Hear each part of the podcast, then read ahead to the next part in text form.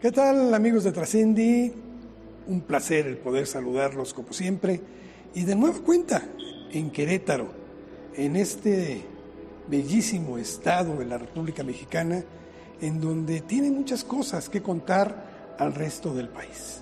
Mire, en esta ocasión estamos en un lugar que si no lo conoce, creo que vale la pena que se dé un tiempecito. Está muy cerca de la ciudad capital del país y en hora y media, dos horas máximo, estará precisamente aquí y vale la pena, si está en Querétaro, que no solo vea la arquitectura de la ciudad, que es bellísima, sino que también se dé una vuelta para conocer este museo de arte contemporáneo, que sinceramente es una delicia. Y para hablar de esto y de la actividad que ha venido desarrollando, Vamos a platicar esta ocasión con el director del museo, que él es Papus von Senker, a quien le doy las gracias por habernos recibido y pues vamos a entrar a la plática con él, así es que acompáñenos. Papus, muchas gracias. Gracias, por estar recibiéndonos en este lugar. Oye, qué hermoso lugar. Es precioso. Este lugar es este es históricamente muy importante, así que se combina en la cuando la gente viene combina eh, ve arte contemporáneo, pero también ve historia. ¿no? Este edificio son, es de 1680, fue la primera escuela de propaganda FIDE del continente americano. Entonces, desde aquí se hizo toda la evangelización del norte y después este, este modelo se reprodujo en todo el continente. Eh, entonces, desde 1680 se empezó a construir y luego históricamente fue cuartel de Iturbide, fue cuartel de Maximiliano eh, luego cayó un poquito en, desuso y fue escuela primaria durante el siglo XX y luego eh, bueno, se decidió que se transformara en Museo de Arte Contemporáneo. Papus, tú has sido guionista, escritor, director de cine. Estuviste también como director de la revista de cultura de la UNAM en la Ciudad de México. Eh, bueno, has ocupado un sinfín de cargos, estuviste en la Fundación Jumex, estuviste en algunas otras fundaciones. Yo quisiera ir al inicio. Papus, tengo entendido que tú naciste en Panamá. Nací en Panamá, soy, soy de un origen muy mezclado, ¿no? Mis cuatro abuelos vienen de países diferentes. Entonces yo nací en Panamá, mi mamá es panameña, pero llegué a México a los a los ocho años y desde aquí, desde entonces aquí vivo. Más mexicano que el Chile. Sí. sí. Sí, sí, sí. Y con apellido alemán. Con apellido alemán. Oye, muy bien. Llegaste aquí a los ocho años. Quiere decir que de tu natal Panamá pocos recuerdos realmente puedes tener de infancia. Muy pocos, muy pocos. Y porque además llegamos aquí a los ocho, pero salimos de Panamá a los tres. Vivimos en Europa un poco antes y luego venimos a México, así que tengo muy pocos recuerdos realmente. ¿Qué hiciste en México llegando? ¿Qué estudiaste? ¿Dónde te graduaste? Etcétera. Yo estudié en el, en el Liceo Franco Mexicano, en la Ciudad de México. Eh, ahí me gradué de la, la, preparatoria. Luego estudié Ciencias Humanas en, en Francia. Y luego regresé a México y estudié la, el diplomado de escritura creativa en la SOGEM. Y luego empecé a trabajar en proyectos culturales. Siempre he trabajado para proyectos culturales.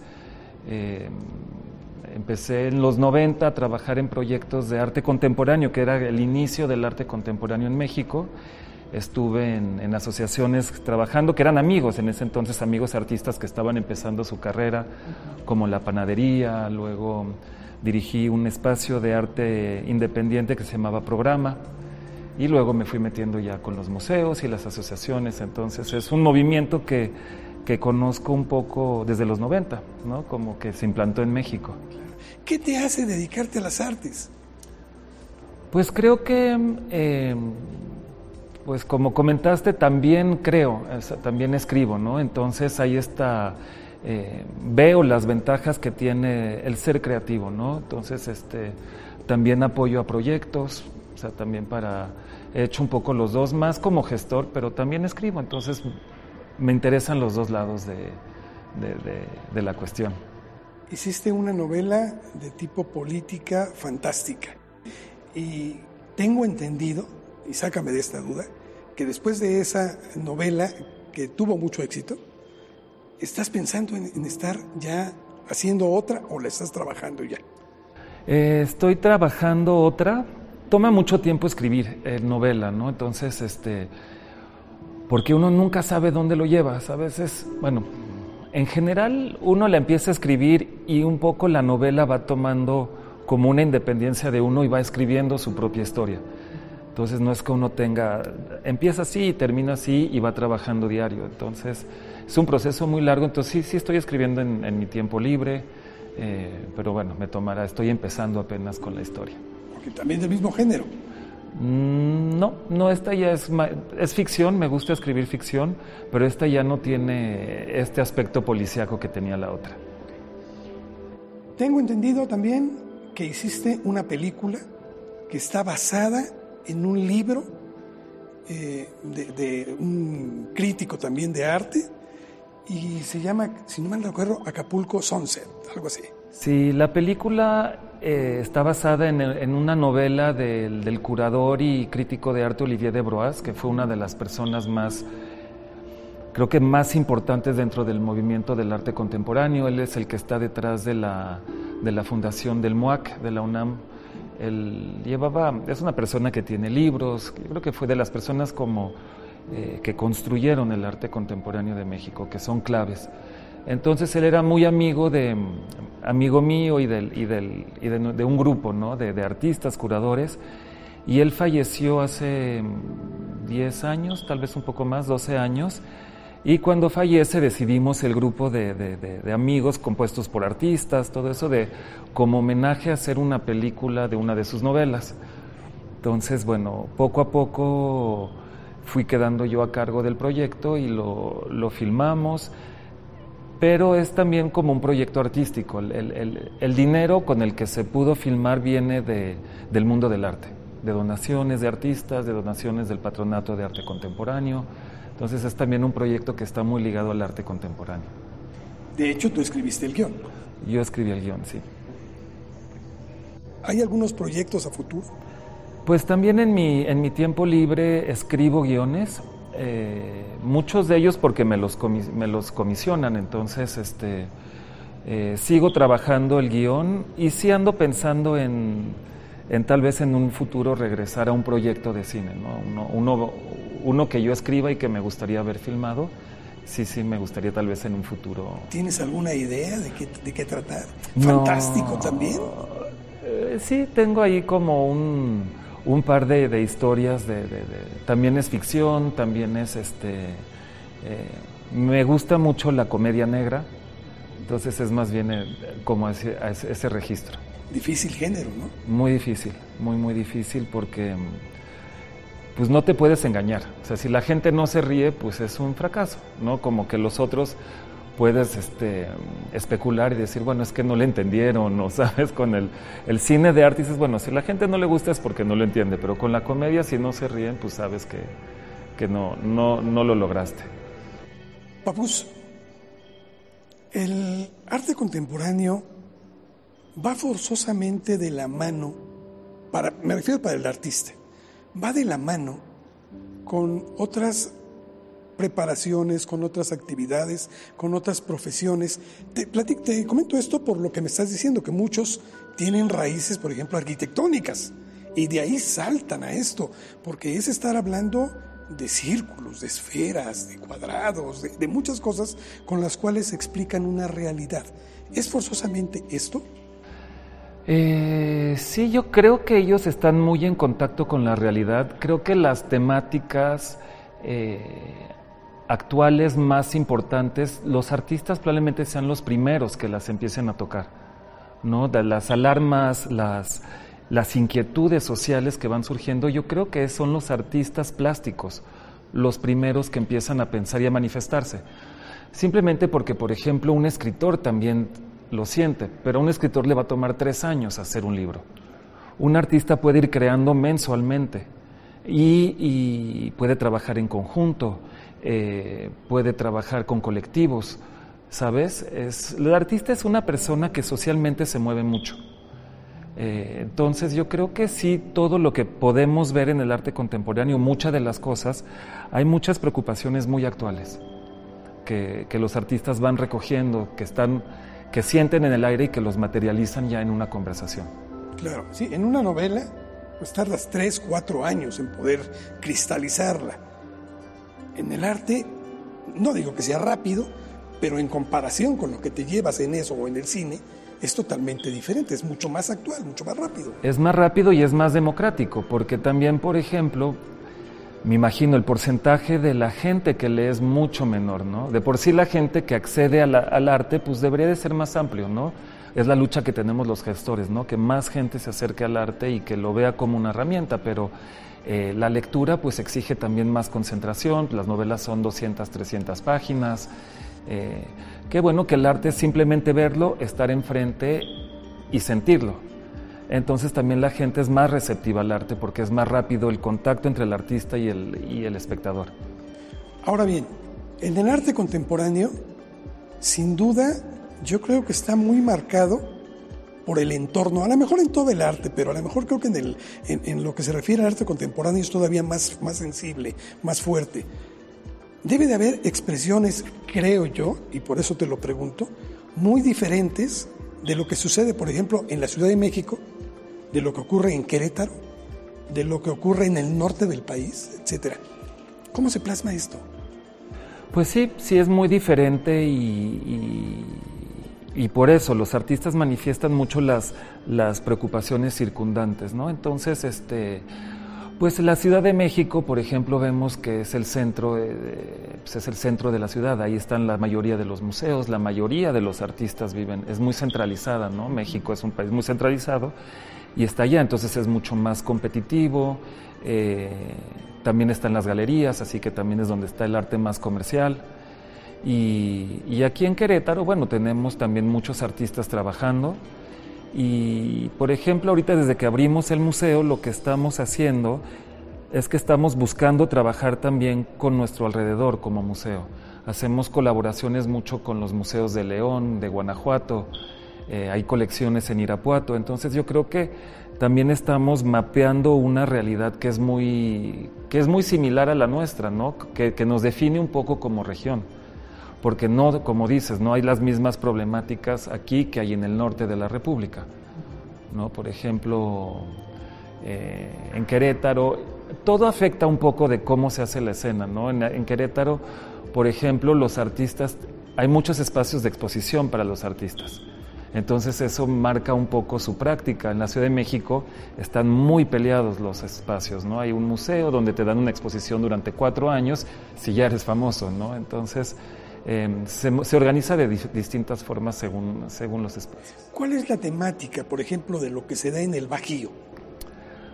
Pues en el Bajío yo creo que, bueno, hay una temática que creo que es un poco, que ahorita es un poco recurrente, que es el, eh, que creo que se siente menos tal vez que en otros lugares de la República, pero no realmente, porque está muy cerca. Se habla mucho, yo creo que de violencia, ¿no? La violencia que estamos viviendo en el país, eh, las crisis, pero también hay una apertura al extranjero, ¿no? Los, eh, la gente de Querétaro, los artistas están como estudiando mucho lo que pasa afuera, están muy en contacto con, con, lo que pasa en otros lugares y se informan mucho. Entonces también hay un puente muy grande con, con el extranjero. Querétaro está dejando de lado ya esta parte de provincia para convertirse en una gran metrópoli. Pues que sería creo, muy triste, por supuesto. ¿no? ¿no? creo que se convierta en una gran metrópoli, pero por ejemplo sí está marcado por su proximidad a la Ciudad de México. No fuimos a, fui a la semana pasada a ver la Bienal de FEMSA en Morelia y ahí ya se siente que hay una distancia grande, o sea que ya viven en una realidad que no está permeado por la, la, la cercanía a la ciudad. O sea, la, para la gente venir a Querétaro, pues es un viaje corto, se puede ir en la mañana y regresar en la noche.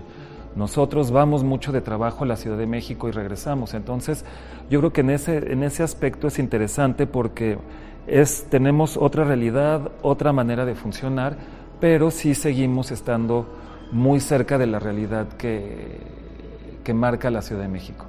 Pues te toca, aceptas venir a, dirigir este museo, repito, bellísimo, de, arte contemporáneo en Querétaro. Y están apenas haciendo los inicios y preparando todo, etcétera, cuando se viene la situación que todos padecemos y se te cierra. Y, y pues resulta con que a lo mejor muchos de los planes quedan, no digo que detenidos, porque ustedes están trabajando, y eso me consta, mucho en la red, mucho a través del ciberespacio, pero de alguna forma sí fue complicado este cierre. Fue muy complicado, eh, fue mucho más largo de lo que todos pensábamos que iba a ser. Creo que nos hemos dado cuenta que somos eh, animales muy gregarios, que nos necesitamos estar en grupo para trabajar, para crear, especialmente en el arte. No es un trabajo de equipo. Entonces es muy difícil trabajar desde su casa. Eh, hicimos muchas actividades en línea porque también era algo que teníamos este, un poco desatendido por la, carga de trabajo que teníamos y bueno, ya se volvió algo que se va a quedar, ¿no? Todo lo que hay que producir en línea, vamos a tener exposiciones que solo van a existir en línea, ¿no? A partir de los espacios que se reproducen y que solo existen en esos espacios, pero sí fue complicado porque también hay una experiencia del arte que es presencial, ¿no? Que es estar enfrente del objeto de que creó otra persona y, también hay este silencio que se hace en los, en los museos, ¿no? Uno de los museos es un lugar seguro en el que está solo, en el que uno tiene, se toma el tiempo de, de recorrerlo para pensar de otra forma. Sí, estar analizando muchas veces tu propia realidad en la cual, a lo mejor por estar inmersos allá afuera, ni siquiera ya reparamos en ella. Y aquí llegamos y nos enfrentamos con algo que ya conocemos. Sí, y es un espacio, como te digo, seguro, donde el artista, eh, el artista te propone, te propone ideas, te propone sensaciones, te propone eh, experiencias pero es un lugar seguro, no es como la escuela donde uno está en grupo, donde uno está sujeto a burlas, a cuestionamientos, a este tipo de cosas, ¿no? El museo es un lugar donde uno puede tener las ideas que quiere, las experiencias y las sensaciones que quiere libremente y en toda seguridad. Eso debe de ser un museo. Una de las funciones de todo museo, sin duda, y creo que tú lo mencionas, también me pareció por ahí leerlo, que está en la obligación de crear un público, un, un grupo, un núcleo de personas que entienda lo que se está presentando y que regularmente acudan a estos espacios. ¿Cómo van en este sentido? Pues es una labor muy interesante, pero que creo que todo el equipo hemos, hemos logrado hacer, porque también el, el y es un, un, reto interesante, el arte contemporáneo sí necesita explicación, sí necesita acompañamiento, sí necesita contexto, explicar un contexto. Entonces, bueno, con, con los equipos de curaduría, de mediación, de museografía, entre todos hemos como eh, tratado de explicar lo más posible qué es el arte, qué es una herramienta, tenemos cursos, tenemos discusiones con los artistas, invitamos a las artistas a dar recorridos, los damos nosotros. Entonces también tenemos una función educativa muy fuerte con el arte contemporáneo porque sabemos que se necesita una introducción, ¿no? Pero creo que, que, pues que sí funciona durante, antes de la pandemia, pues el museo tenía, no sé, en los dos años que abrimos tuvimos casi 200 mil visitantes, ¿no? Entonces ha habido una respuesta como muy fuerte de la gente y, la gente viene y le gusta y está muy interesada y nos busca y todo. Entonces, el, en ese sentido ha sido como muy exitoso porque a la gente sí le gusta el arte contemporáneo. Sí, de hecho ahorita estábamos viendo aquí en Trascendi, porque estamos grabando en esta bellísima, frente a esta, o a nuestras espaldas, de esta bellísima obra de este artista que me dices de, de Guadalajara, ¿no? Sí, es José Dávila. José Dávila. Y, vemos que mucha gente viene, se para y, y, entra, pero esto es con un orden muy específico. Creo que solo vienen con cita. ¿Cómo está funcionando? Sí, tenemos un protocolo para, para garantizar la seguridad también de los visitantes. Un protocolo se tiene que ingresar con cita y solo aceptamos a 15 personas por hora que se distribuyan en todo el espacio, ¿no? Para que no haya proximidad, para que no haya posibilidad de contagios, para que no haya aglomeraciones. Entonces también reabrimos el espacio, muy controladas las visitas, pero eh, reabrimos porque también somos un, una institución que tenemos a parte de nuestra obligación es también la salud mental, ¿no? Después de este año tan duro de un año de encierro, un año de crisis, un año de miedo, ¿no? De, también de que nos pasen cosas. Eh, creo que es importante que la gente pueda salir y también ver otro tipo de discusiones. Ok. Papus, ustedes estaban, no sé si lo ya concretaron o no, pero estaban formando eh, un grupo de amigos del museo. Yo entiendo, y lo hemos hablado incluso con la Secretaria de Cultura de Querétaro, que el gobernador le ha dado buen impulso, ha dejado buenos recursos para esta materia en, en el Estado, a diferencia de lo que ocurre lamentablemente en muchas partes del país. Aquí no ha sido así. Sin embargo, por más recursos con los que se tengan, siempre serán menores a los que se requieren para hacer una obra. ¿Cómo van con este proyecto de, de amigos del museo? Pues es un proyecto que ya se formó, ya tenemos la, ya existe la AC, ya están todos los papeles en, en, orden para que pueda funcionar, que es muy complicado, es un proceso que nos tomó un año y medio, eh, porque bueno, se necesitan las autorizaciones de la SAT, hacerlo bajo notario y todo eso, entonces ya está funcionando y nos han ayudado mucho. Eh, y además de ayudarnos a obtener recursos, porque a veces también hay, o sea, sí tenemos mucho apoyo de la Secretaría, pero también a veces los, las gestiones gubernamentales son muy complicadas y toman mucho tiempo. Entonces, a veces para una exposición dentro de un mes necesitamos un tipo de algo muy específico que nos pide el artista. En un mes no nos da tiempo con la tramitología que tenemos que hacer. Entonces, para eso nos ayuda mucho la, la AC y también nos permite recibir donativos. Además de los recursos que, que nos permite, que esos donativos nos permite hacer en obras, creo que es muy importante también hacer ese contacto con la sociedad como museo, ¿no? Hay mucha gente, muchas empresas que quieren ser socialmente responsables, pero necesitamos esa figura jurídica para poderlo hacer. Si no, no podemos recibir. Los había, me contaban de otros espacios, no aquí en León, donde la gente ya decía, bueno, les quiero dar tanto. No se puede recibir si no hay una figura legal para recibirlo. Entonces yo creo que es, muy importante y como museo nos corresponde hacer esta, esta liga entre los empresarios, los negocios y la cultura, que además ellos quieren apoyar. Hemos tenido mucho apoyo de empresas que se nos acercan para, pues, para ayudarnos, para comprometerse. Entonces, podemos hacer ahora ya con esto, con los amigos de las sellos nos ayudan y lo podemos hacer. Hay que buscar que algún diputado sea también amigo del museo, ¿no? Para que pueda involucrarse en estos cambios legales que se requieren. Eh, pues sí, yo creo que, bueno, uno de los amigos del museo que nos ayudó mucho fue un notario. Otro amigo fue un contador especialista en, impuestos. Esos son los, las claves porque esos son los, los, los papeles muy, eh, más difíciles de conseguir. En este momento es muy difícil poder tener la figura de donataria, de poder dar recibos de honorarios deducibles de impuestos. Es dificilísimo y la, gracias a la se, se pudo conseguir. ¿Cuántas obras tienen en este Museo de, Arte Contemporáneo en Querétaro? Pues son obras, hacemos exposiciones eh, itinerantes. Nosotros estamos, tenemos una colección que estamos empezando, muy incipiente, muy chica, pero bueno, cada año va creciendo. Eh, trabajamos mucho con donativos que nos hacen los artistas contemporáneos y trabajamos más bien en, exposiciones que tienen distintas duraciones eh, y, y, distintos formatos. ¿no? Hemos trabajado para, durante los dos primeros años, trabajamos, hacemos, tratamos de tener una exposición un poco más grande y trabajamos con fundaciones, eh, hemos trabajado con la Jumex, para la inauguración trabajamos con otros museos, con galerías, entonces este y también trabajamos de producciones que producimos nosotros con artistas locales.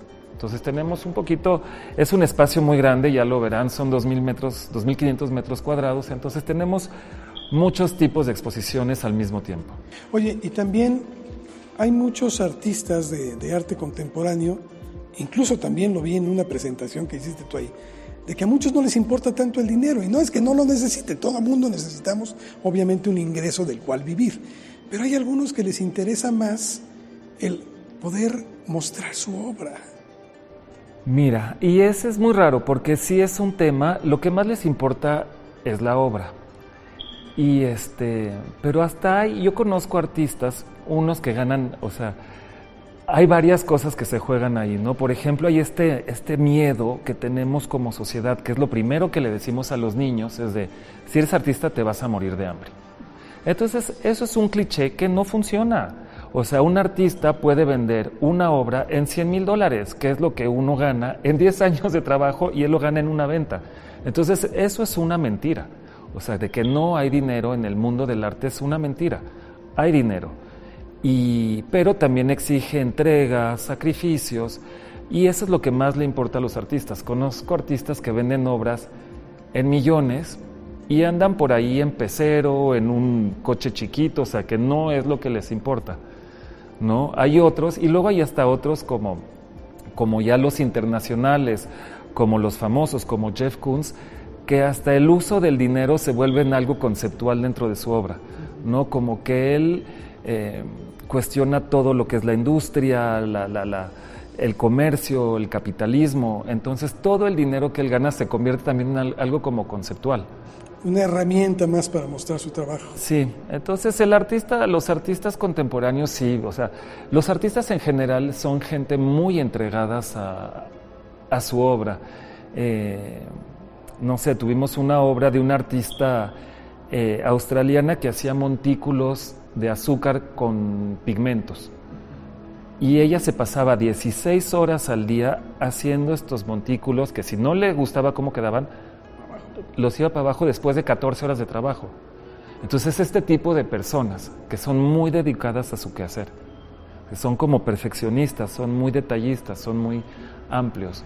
Entonces sí es gente que vive un poco por el arte a través del arte y todo. Y es muy osado, ¿no? También escuché de tu parte una, una anécdota de una persona que ocupaba incluso grasa para sus, obras, ¿no? ¿Podrías compartirnos esto? Esa yo, es, una, es una artista contemporánea mexicana que se llama Teresa Margoles, que es probablemente la, la artista mujer más importante de, pues, del país.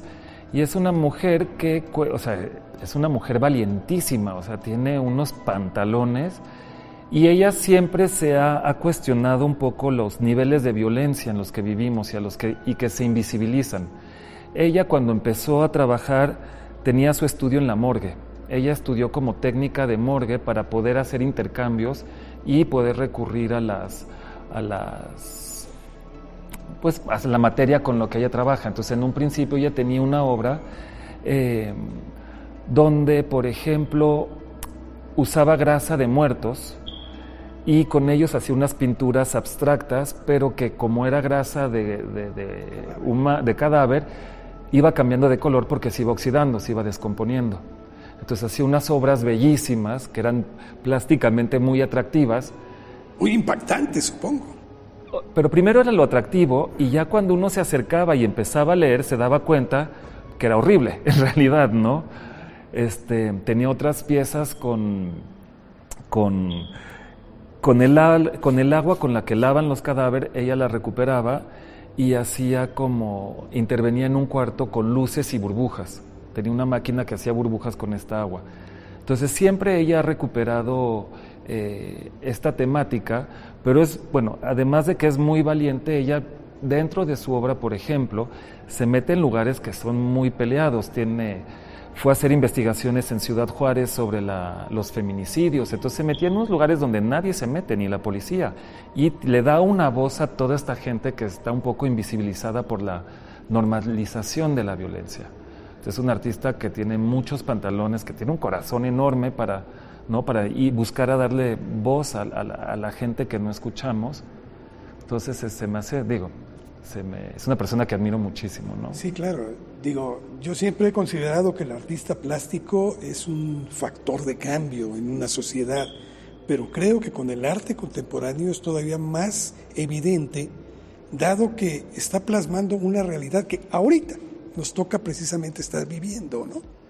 Yo recuerdo una obra y me impactó muchísimo cuando era más joven, en donde no eran más que dos huellas negras de pies sobre un recuadro y que significaba los sordos de Hitler, ¿no? Y para mí esa obra, con esas dos huellas, dejó constancia de toda la barbarie que había detrás, ¿no? Con esa imagen simplemente. Y creo que eso es lo que logra el artista plástico ¿no? de estos momentos. Sí, son, son gente muy crítica y muy libre también, ¿no? De, de, de, de la forma de pensar. ¿No? La, la, la, lógica que tiene el artista tiene mucha investigación y también tiene eh, pues esta libertad de expresarla.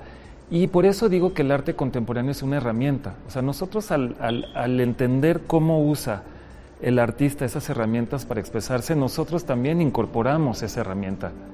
¿no? Este, tenemos una amplitud y una... O sea, nuestro cerebro se vuelve más plástico y más resolutivo también. El arte contemporáneo es una herramienta para vivir mejor, lo digo en serio, para pensar mejor, para pensar más. Este, yo es muy chistoso, por ejemplo, cuando tenemos las teníamos, cuando teníamos visitas, pues los adultos les causa conflicto el arte. A mucha gente le causa conflicto porque porque hay libertad y luego uno no la quiere, porque tocan temas que a uno no les gusta, o sea, y de eso se trata, generar como, como controversias, generar reacciones. Pero era muy gracioso porque los niños venían y a ellos no les, pero ningún problema y lo entendían enseguida lo que estaba tratando de decir el artista. Entonces ahí todavía esa, esa plasticidad del cerebro del niño que le permite entender el llegar al arte contemporáneo mucho más rápido que a los adultos. Lo cual nos implica que debemos de hacer una mayor difusión entre los adultos sí. de este tipo de arte. Sí, y, y bueno, a eso nos dedicamos y y, promover que la gente venga, entiende y se involucre ¿no? en, en, en, en, los espacios. Son espacios que además están abiertos a la gente. ¿no? Estos espacios, aquí en Querétaro, una cosa muy buena, los, la entrada de los museos es, está abierta, es gratuita. Entonces, bueno, la gente tiene, o sea, tiene esta sensación de que sí está entrando en un lugar público, que es un poco suyo. Entonces, eso es lo que buscamos, que más gente venga, más gente vea arte contemporáneo y, y se beneficie de él. ¿Estás contento en Querétaro con lo que se está realizando?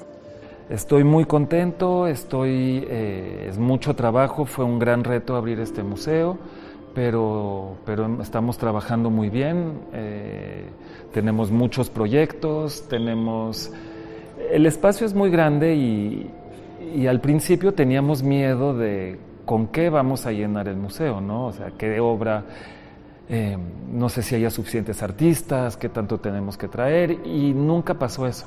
Siempre tuvimos como, eh, muchos proyectos, eh, muchas este, propuestas, mucho interés por parte de los artistas, así que en realidad seguimos con muchos proyectos que están esperando que se libere el espacio para, para poderse enseñar. Papus, arte contemporáneo, denuncia de lo que está sucediendo actualmente, lo que, aquello que nos afecta o nos enriquece también.